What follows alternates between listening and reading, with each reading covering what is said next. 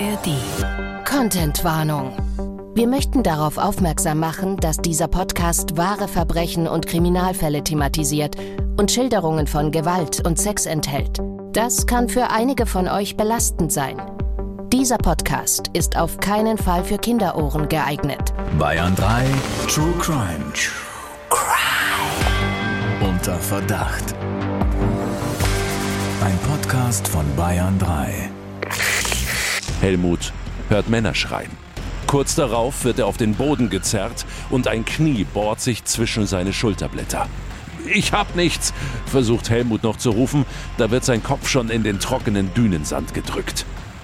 Er spürt, dass ihm jemand die Hände mit Kabelbindern auf dem Rücken zusammenschnürt. Anschließend zerrt ihn jemand an den Haaren nach oben und stülpt ihm einen schwarzen Sack übers Gesicht. Strafverteidiger Dr. Alexander Stevens erzählt im Gespräch mit Bayern 3 Moderatorin Jacqueline Bell von seinen wahren Kriminalfällen. Und da sagen wir doch mal wieder ganz überraschend Hello, hello, hello.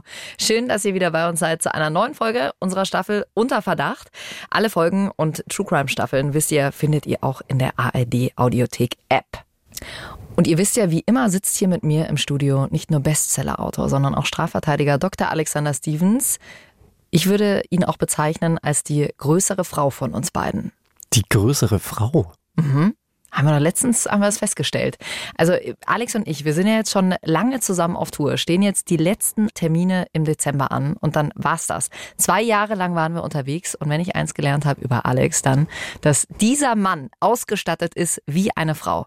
Egal was ich gebraucht habe. Vom Trockenshampoo, von der Haarbürste, die ich vergessen hatte, vom Haarspray und letztens hast du eine Nagelschere und eine Pfeile dabei. Sagt Alex, ja klar. Ich habe eher gedacht, das wäre ein Scherz gewesen. Ich habe einen Nagel eingerissen gehabt. Und dann kam Alex mit seinem kompletten Nagelset an. Alles war dabei.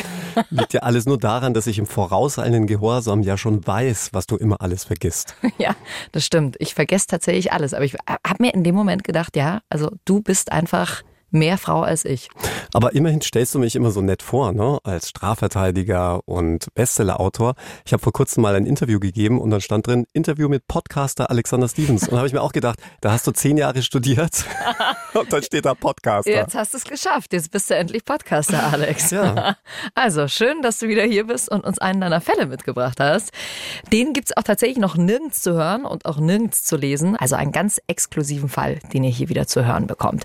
Und in diesem Fall geht es um eine Sammelleidenschaft, die unserem Protagonisten zum Verhängnis wird. Alex, hast du früher eigentlich, nee, das ist nicht mehr deine Zeit, eine Diddle gesammelt? Die ganzen Diddle-Sachen? Also sag mal, du sprichst mit einem Mann, auch wenn du mich als die größere Frau hier bezeichnest. Also ich kenne keinen Jungen, der Diddlemäuse hatte. Diddlemäuse und Diddlepapier und Diddletassen. Oh, ich habe ja geliebt. Dieses Piratenpapier. Und da gab es auch so ein Papier, wo du oben rubbeln konntest und dann hat das nach so einem süßen Kuchen gerochen. Wir starten mal rein. Wie immer wird hier alles sinngemäß wiedergegeben. Die Details haben wir aber zum Schutz der Beteiligten geändert. Helmut hat ein sehr spezielles Hobby.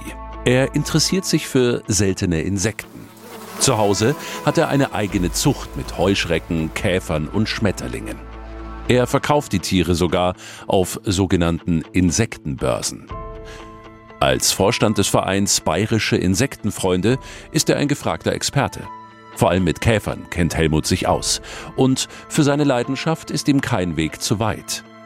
Um die Tiere in freier Natur zu erleben, unternimmt er Fotoreisen durch die halbe Welt. Vom brasilianischen Dschungel über die ägyptische Wüste bis in die australische Steppe. Seit seiner Pensionierung hat der gelernte Tontechniker für sein Hobby auch noch ausgiebiger Zeit. Für ihn ist es die Gelegenheit, den seltenen türkischen Maikäfer in seiner natürlichen Umgebung aufzusuchen. Die Reise plant er bis ins kleinste Detail. Er informiert sich über die aktuellen Sichtungen, erstellt eine Route in den Osten des Landes und mietet sich ein geländegängiges Auto. Mit seiner hochprofessionellen Fotoausrüstung im Gepäck macht er sich auf den Weg in die Gegend, in der zuletzt viele der seltenen türkischen Maikäfer gesichtet worden sind. Inmitten atemberaubender, hügeliger Landschaft stellt er seinen Wagen ab und geht zu Fuß weiter. Er ist erst wenige hundert Meter unterwegs, da hört er bereits ein Zirpen. Helmut kann sein Glück kaum fassen. Es ist tatsächlich der seltene Käfer. Ihm gelingen gleich mehrere Schnappschüsse von den Tieren mit dem charakteristischen weißen Fleckenmuster. Neben den Maikäfern findet er auch noch eine hübsche Blume. Er gräbt sie behutsam aus. Sie soll zu Hause in seinem Garten weiterblühen, als Andenken an seinen erfolgreichen Ausflug. Mit Blume und voller Speicherkarte macht er sich schließlich auf den Weg zurück zu seinem Mietauto. Doch plötzlich blendet ihn helles Scheinwerferlicht. Helmut hört Männer schreien. Kurz darauf wird er auf den Boden gezerrt und ein Knie bohrt sich zwischen seine Schulterblätter. Ich hab nichts, versucht Helmut noch zu rufen, da wird sein Kopf schon in den trockenen Dünensand gedrückt. Er spürt, dass ihm jemand die Hände mit Kabelbindern auf dem Rücken zusammenschnürt. Anschließend zerrt ihn jemand an den Haaren nach oben und stülpt ihm einen schwarzen Sack übers Gesicht. Oh, was für eine furchtbare Vorstellung, dass dir einfach ein Sack über den Kopf gestülpt wird und du einfach nicht weißt, was in dem Moment los ist. Viele von euch haben dabei wahrscheinlich jetzt gerade auch an die vielen schrecklichen Bilder aus Israel gedacht. Alex, was hat dir Helmut denn gesagt, was er hier in diesem Moment gedacht hat? Ja, ich glaube, das, was jeder in diesem Moment denken würde, dass du jetzt irgendwie überfallen wirst. Vielleicht von Terroristen, irgendwelchen Separatisten, irgendjemand, der vielleicht ein Lösegeld für dich erpressen will. Mhm. Also irgendwie so in die Richtung. Ja. An sowas in der Richtung habt ihr jetzt wahrscheinlich auch gerade gedacht. Aber bei Helmut war es dann doch ganz anders. Keine Stunde später sitzt Helmut in einem Verhörraum. Seine Entführer entpuppen sich als schwer bewaffnete türkische Soldaten. In seinem Enthusiasmus für den seltenen Käfer hatte er eine Sache übersehen. Er befand sich mitten im militärischen Sperrgebiet, in der Nähe der NATO-Grenze zum Iran. Ein absolutes No-Go für Touristen, ganz zu schweigen von Reisenden mit einer hochprofessionellen Kameraausrüstung, wie Helmut sie bei sich trägt. In gebrochenem Englisch erläutert ihm einer der Soldaten, dass er vorläufig festgenommen sei. Der Vorwurf Spionage. Da bist du in einem fremden Land unterwegs, willst eigentlich nur ganz harmlos ein paar Insekten beobachten und dann passiert das. Alex, du bist natürlich jetzt hier Strafverteidiger in Deutschland, also kennst dich mit dem deutschen Recht aus. Weißt du, welche Strafen in der Türkei auf Spionage stehen? Ja, die Höchststrafe nämlich bis zu 21 Jahren Haft. Und es ist noch gar nicht so lange her. Da hat man einen deutsch-türkischen Staatsbürger wegen angeblicher militärischer und politischer Spionage zu einer Strafe von 13 Jahren und vier Monaten verurteilt. Boah, das sind schon ordentliche Strafen. Wie sieht es da bei uns in Deutschland aus mit Spionage? Ja, auch bei uns gibt es so etwas wie Spionage, aber unser deutscher Gesetzgeber drückt das ein bisschen umständlicher aus. Wobei ich muss sagen, ich fand das dann schon fast wieder so ein bisschen James Bond-mäßig, denn im deutschen Strafgesetzbuch nennt sich dieser Straftatbestand geheimdienstliche Agententätigkeit. Hm. Und dafür kann es bis zu fünf Jahren Freiheitsstrafe geben und in besonders schweren Fällen bis zu zehn Jahren. Okay, also da merkt man schon den Unterschied zwischen dem Strafrecht in Deutschland und in der Türkei. Also ich glaube, wir sind uns alle einig, an Helmuts Stelle will man jetzt in diesem Moment so gar nicht sein. Vielleicht habt ihr ja auch schon mal im Ausland Sachen gemacht, wo ihr euch gedacht habt, äh, upsi, ja, gerade noch mal gut gegangen. Also irgendwie minutenlang auf der falschen Seite gefahren, weil ihr vielleicht dachtet, hier ist wie in Deutschland das Rechtsfahrgebot oder ihr habt vielleicht Alkohol auf der Straße getrunken, obwohl es verboten war. Alex, du siehst so aus, als hättest du auch schon mal Stress im Ausland gehabt. so sehe ich so aus. Also erzähl, was ist passiert? Das ist doch bestimmt eine Geschichte auf Lager. Also dadurch, dass ich Sportschütze und Jäger bin, habe ich natürlich auch mit Munition zu tun. Ich darf sogar meine Munition selber wiederladen und dadurch hast du auch unweigerlich mit Sprengstoff zu tun, also mit Schießpulver, besser gesagt Nitrocellulose. Und äh, das befindet sich auch in Sprengstoffen. Und als ich vor einiger Zeit wieder mal auf einem USA-Trip war, hat man bei mir so einen random Sprengstofftest gemacht und der dann angeschlagen. Oh yeah. Und ja, Ich habe mir zuerst gedacht, naja, eigentlich dürfte doch hier in Amerika nichts passieren, denn in Amerika sind die ja sehr, sehr lax, was die Waffengesetze angeht. Da kannst du ja zum Beispiel auch im Flieger relativ unproblematisch Waffen transportieren. Du darfst es zwar nicht in der Kabine, aber du kannst die im Gepäck ganz einfach aufgeben. Also du brauchst da keine besonderen Genehmigungen oder irgendetwas, so wie es hier in Deutschland der Fall ist. Aber deswegen dachte ich mir, ich meine, es gibt so viele Amerikaner, die Waffen haben und dadurch natürlich auch entsprechend dieses Nitrocellulosepulver an sich, dass das eigentlich kein Problem sein dürfte. Aber die haben da sehr, sehr streng reagiert und ich wurde dann erstmal so ausgesondert von dem Rest der Passagiere und ich kam mir da wirklich vor wie so ein Terrorist und musste ihm dann alles erklären. Aber dann, als ich ihm sagte, dass ich also auch Jäger sei, hatte dann größtes Verständnis gezeigt, hat mir dann erzählt, ah, er sei selber auch Jäger und hat mich dann weiterreisen lassen. Diese Sprengstofftests am Flughafen finde ich ja eh immer sehr interessant. Sind die, glaubst du, wirklich random ausgewählt, die ja, Leute? Ja, ja weiß ich. Also es gibt da verschiedene Systeme, zum Beispiel jeder hundertste Passagier. Ganz lustig, hier in München am Flughafen werden diese Kontrolleure an der Sicherheitskontrolle auch wiederum kontrolliert. Und rat mal, wer das machen musste oder wer das machen darf ganz häufig Rechtsreferendare, also Juristen, die sich in Ausbildung befinden, weil die kennen die dann nicht. Und denen wird dann eine Waffe gegeben oder Sprengstoffattrappe oder irgendetwas und die müssen dann versuchen, das über die Sicherheitskontrolle hinweg zu schmuggeln. Ach krass. Und dann wird geprüft, ob die Kontrolleure das dann auch checken. Der Wahnsinn. Ja, also merk schon hier, du Sprengstofftest in den USA und Helmut. Ja, Moment mal, jetzt kommst du dran, Jackie. Du siehst nämlich auch so aus, als hättest du schon mal richtig Ärger bekommen. Nein, ich habe wirklich in meinem Gedächtnis gekramt und habe, glaube ich, also nichts, wo mir wirklich mal irgendwas im Ausland, irgendwas Schlimmes passiert wäre. Na, dir kommt ja nur immer das Gepäck abhanden, ne? ja, genau. Und das ist schon so eine Farce im Urlaub. Ich bin dann meistens immer sieben, acht Tage ohne Gepäck. Also es ist mein größtes Learning. Immer schon ins Handgepäck, eine zweite Unterhosen mitnehmen ja, und ein Bikini und mein Kontaktlinsenzeug, damit man schon mal die Basics hat. Na gut, kommen wir zurück zu unserem Fall und zu Helmut, der vom türkischen Militär festgenommen worden ist. Er hat die Befürchtung, dass er den Rest seines Lebens in einer dunklen Gefängniszelle verbringen muss und das nicht in, ich sag mal, einem schönen Gefängnis in Deutschland, sondern in der Türkei. Und ich glaube, da sind die Unterschiede relativ groß, Alex, oder? Ja, die sind sehr deutlich, denn in Deutschland hast du zum Beispiel Anspruch auf eine gewisse Zellengröße, hast natürlich auch Anspruch auf eine menschenwürdige Behandlung. Mhm. Und gerade wenn man in Gefängnisse in andere Länder guckt, und da muss man gar nicht so weit erst fahren. Also ich muss dann nur an mein Heimatland England denken. Das sind desaströse Verhältnisse, die da ja. herrschen. Also da möchtest du keine Stunde lang eingesperrt sein. Was meinst du damit genau? Ja, total unhygienische Bedingungen, Personalmangel bei den Wärtern, gleichzeitig eine absolute Überfüllung der Gefängnisse und natürlich auch krasse Kriminalität innerhalb der Gefängnisse und unterhalb der Gefangenen. Helmut hat also wahnsinnige Angst, in der Türkei eingesperrt zu werden. Aber es kommt anders. Hören wir rein in den dritten Teil unserer Geschichte. Helmut sitzt noch immer in dem Verhörraum. Nach einiger Zeit des Wartens reicht ihm schließlich ein Soldat, eine Flasche Wasser und ein neues Gesicht erscheint im Raum. Die Uniform des großen, breitschultrigen Mannes zieren gleich mehrere Abzeichen. In tadellosem Englisch begrüßt er Helmut und stellt sich ihm als Kommandant vor. Er vermittelt Helmut, dass sich alles sicher schnell aufklären würde, sofern er sich kooperativ verhalte und seine Fragen ehrlich beantworte. Helmut lässt sich darauf ein.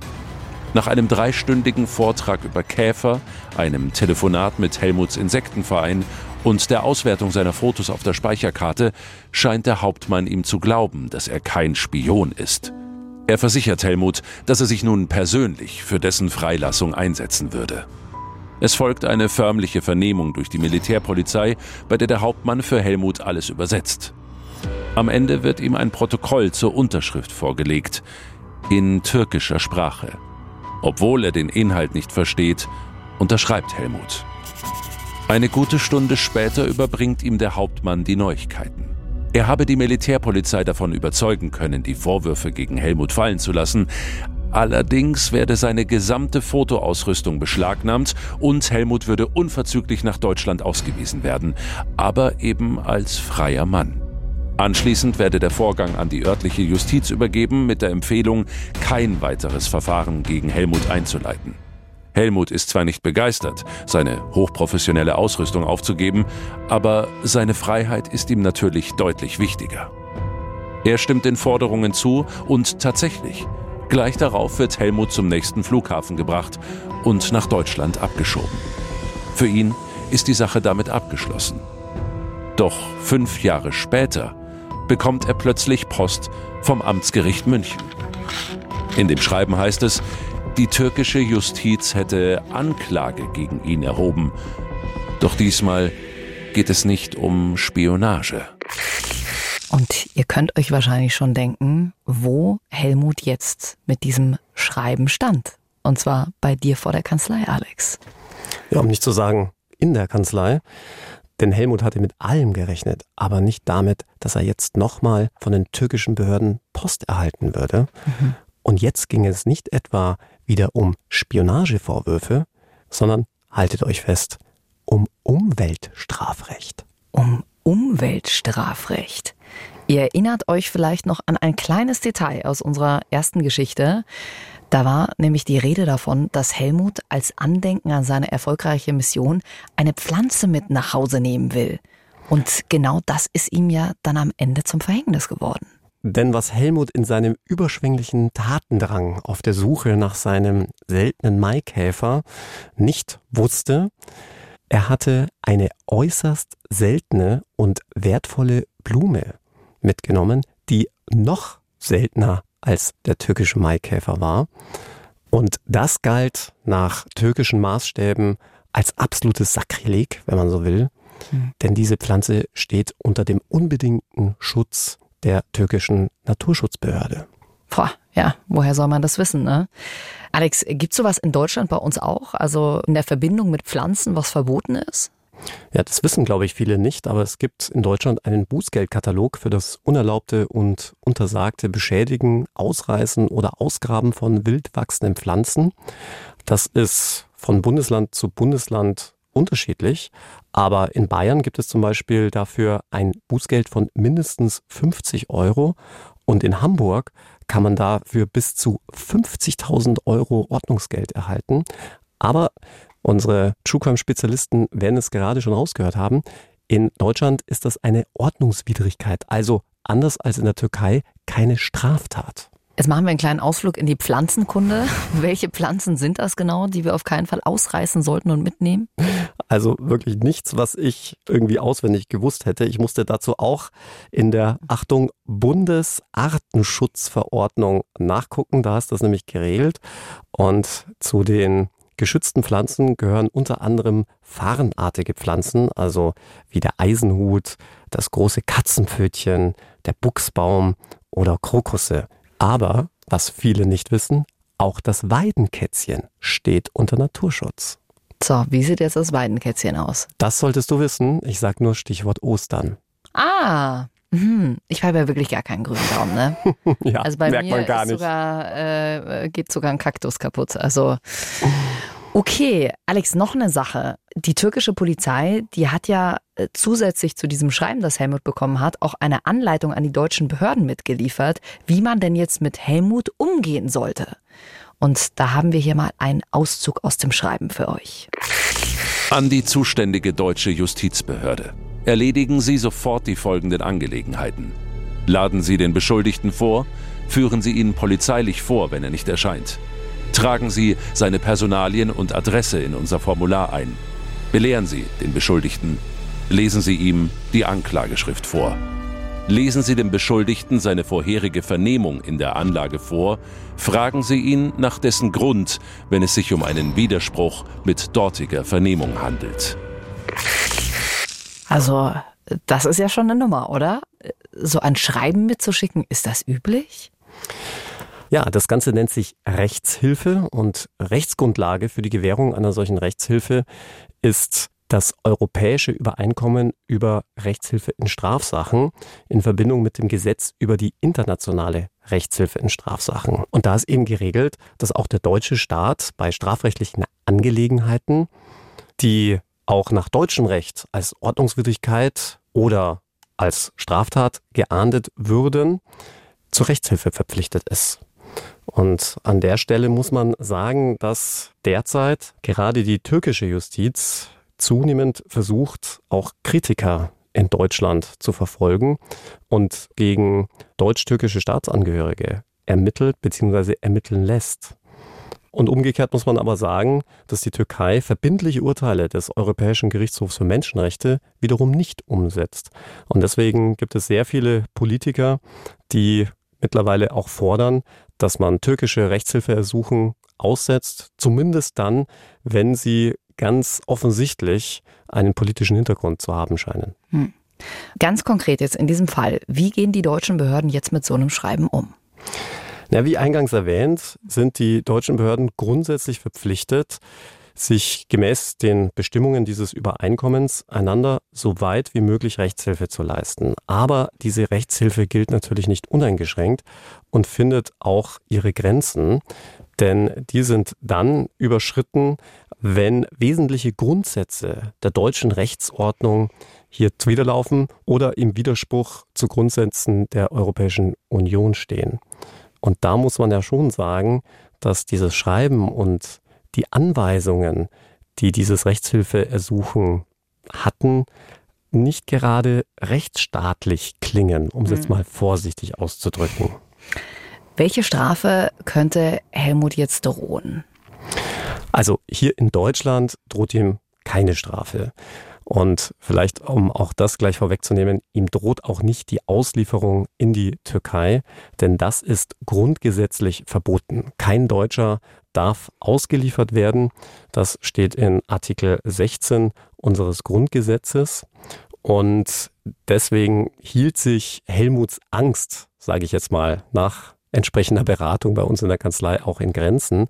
Aber in der Türkei selbst drohte ihm tatsächlich eine fünfjährige Gefängnisstrafe und dem Schreiben war auch noch zu entnehmen, und das finde ich besonders krass, wenn er alles gestehen würde, dann würden sie nochmal ein Auge zudrücken und ihm eine Geldstrafe aufdrücken. Wahnsinn. Ich finde das generell krass. Also ich glaube, jeder von uns hat auch schon mal eine Muschel, einen Stein oder weiß ich nicht, ein kleines Fläschchen Sand irgendwie mitgenommen aus dem Ausland. Und da gibt es ja massig Fälle hier von einem Familienvater zum Beispiel aus Münster, der äh, vier Wochen im Gefängnis saß, weil sein neunjähriger Sohn einen Stein vom Strand im Gepäck hat. Kein Scherz, ja, wegen Verstoßes des türkischen Gesetzes zum Schutz von Kultur und Naturgütern. Oder hier ein anderes Ehepaar aus Frankreich, die auf Sardinien waren und die sich 14 Kilo Sand mitnehmen wollten. Gut, Warum muss man schon sagen. Immer. 14 Kilo ist schon ordentlich. Ja, sind dann erstmal in U-Haft gekommen und denen drohen auch ein bis sechs Jahre Gefängnisstrafe. Also das ist schon ordentlich. So mal schnell ein Steinchen eingesteckt und äh, plötzlich sitzt er im Gefängnis. Also pass auf, was du in deinem nächsten Urlaub machst, Jackie. ja, genau. Nee, also insofern, äh, ja, immer schön das Zeug zu Hause lassen und nicht mitnehmen, weil das könnte euch wirklich richtig Ärger einbringen. Wie ist es denn jetzt? Also sollte mir sowas passieren, weil ich irgendwie nicht dran gedacht habe und ich sitze im Ausland im Gefängnis. Kann sich dann der deutsche Staat für meine Freilassung einsetzen oder gibt es ja gar keine Handhabe? Er kann nicht nur, er muss sogar, denn immer dann, wenn auch hier in Deutschland zum Beispiel ein ausländischer Staatsbürger verhaftet wird, muss das entsprechende Konsulat informiert werden. Und genauso ist es natürlich umgekehrt, wenn ein deutscher Staatsbürger zum Beispiel in Thailand mhm. in Gefangenschaft gerät. Und die kümmern sich in erster Linie um die Kommunikation. Also zum Beispiel, dass man an einen anständigen Anwalt vermittelt wird, die Kommunikation zu Angehörigen und natürlich auch hier zu den deutschen Behörden. Ja. Bei Helmut ist es ja eine bisschen andere Ausgangslage, eine bessere, würde ich sagen. Er ist ja sozusagen schon in Deutschland. Und Alex, du konntest ihm ja im türkischen Strafrecht nicht so wirklich weiterhelfen, hast ihm dann den Kontakt zu einer deutsch-türkischen Kanzlei vermittelt. Aber trotzdem wollte er unbedingt von dir zum Vernehmungstermin begleitet werden. Tatsächlich musste ich dann so einen kleinen Ausflug ins türkische Strafrecht unternehmen und dank dieser deutsch-türkischen Kollegin von mir wurde dann auch das Problem recht klar, denn diese Umweltstraftat hatte ja Helmut faktisch begangen. Da beißt die Maus keinen Faden ab. Denn diese Blume samt Wurzel hatte Helmut ja ausgegraben und das war auch entsprechend den türkischen Gesetzen strafbar. Aber jetzt kommt's. Helmut wusste das nicht. Und wir haben ja schon öfters über das Sprichwort gesprochen, Unwissenheit schützt vor Strafe nicht. So ganz unbedingt gilt das nämlich nicht. Mhm. Denn grundsätzlich kannst du Straftaten nur vorsätzlich begehen, also mit Wissen und Wollen. Und dann gibt es noch ein paar wenige Straftaten, die man auch fahrlässig begehen kann, also wenn man die gebotene Sorgfalt außer Acht lässt. Hier handelt es sich aber um ein vorsätzliches Delikt. Das heißt, du musst wissen, dass es sich bei der Blume um eine seltene Pflanze handelt. Und da muss man dann doch sagen, woher zum Teufel hätte denn Helmut das wissen können? Klar, könnte man jetzt sagen, ja, da muss man sich vorher erkundigen. Doch jetzt kommt das große Aber. Selbst die türkischen Militärs wussten noch nicht einmal, dass diese Blume eine solch seltene Art ist, denn die hatten in ihrem Ermittlungstatendrang gleich mal angefangen, diese seltene Blume samt der Wurzel, also samt dieser Blumenzwiebel, auch noch fein säuberlich zu sezieren, auf der Suche nach weiteren Chip- und Speicherkarten, Oje. die von Spion Helmut, zumindest bestand ja zu dem Zeitpunkt noch der Verdacht, dort vielleicht versteckt worden sein konnten. Also die haben sich jetzt auch nicht unbedingt mit Ruhm bekleckert was zumindest den Umgang mit dieser seltenen Pflanze anging. Und das war ja schon ein Stück weit auch ein Totschlagargument, dass man sagt, okay, also nicht mal die Militärs wussten das und jetzt kommt's, das Gericht brauchte ein Sachverständigengutachten, um überhaupt festzustellen, dass es sich um diese seltene Pflanze handelt. Okay. Und da muss man dann doch sagen, na ja, also wie soll man denn da bitte schön dem armen Helmut einen Vorsatz unterstellen? Ja, dann kann ich mir schon fast vorstellen, wie die Vernehmung in etwa abgelaufen ist. Nimm uns mal mit.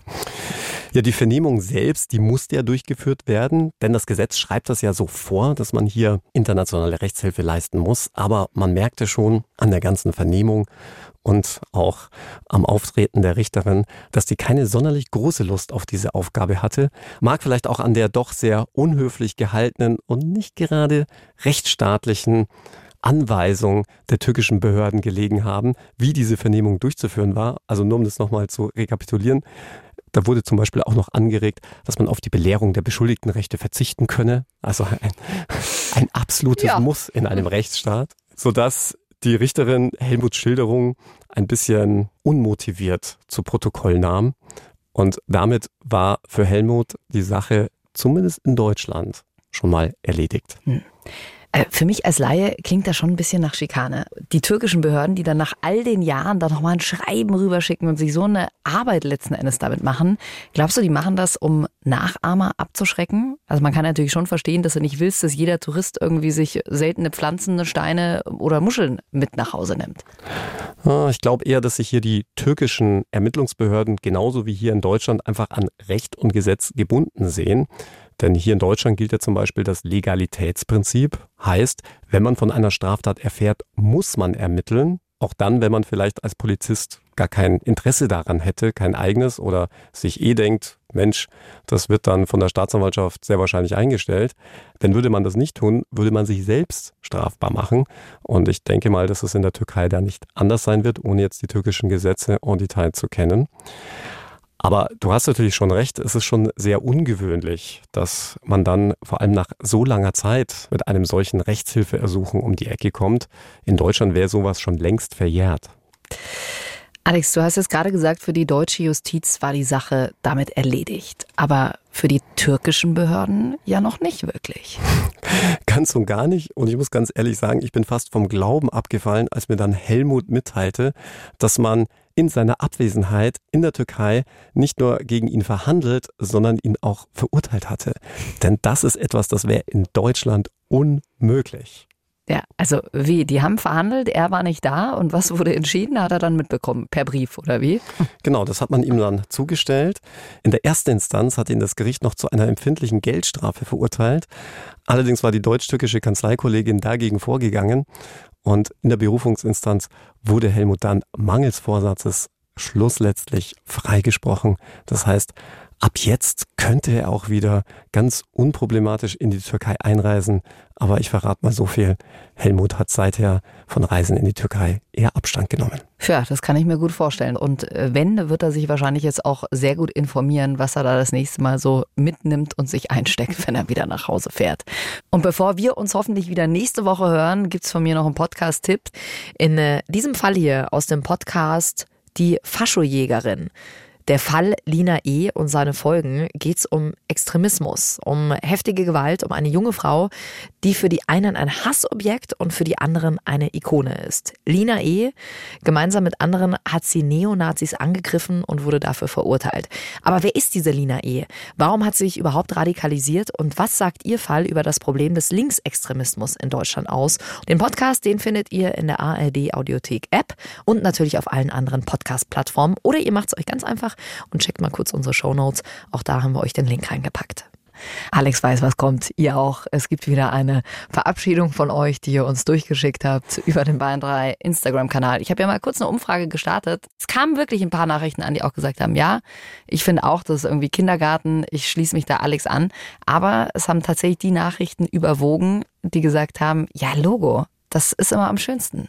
So, jetzt kommt's. Also, wir haben eine von Lish Pink Fluffy über Instagram bekommen, die schreibt, Tschö, schwing den Hut, machet gut. Liebe Grüße aus Duisburg, ich finde euren Podcast super. Na dann, schwing ich mal. Tschö, schwing den Hut, machet gut. Bayern 3 True Crime. True Crime. Unter Verdacht. Der Podcast mit Jacqueline Bell und Dr. Alexander Stevens. Immer freitags neu in der ARD Audiothek und auf bayern3.de.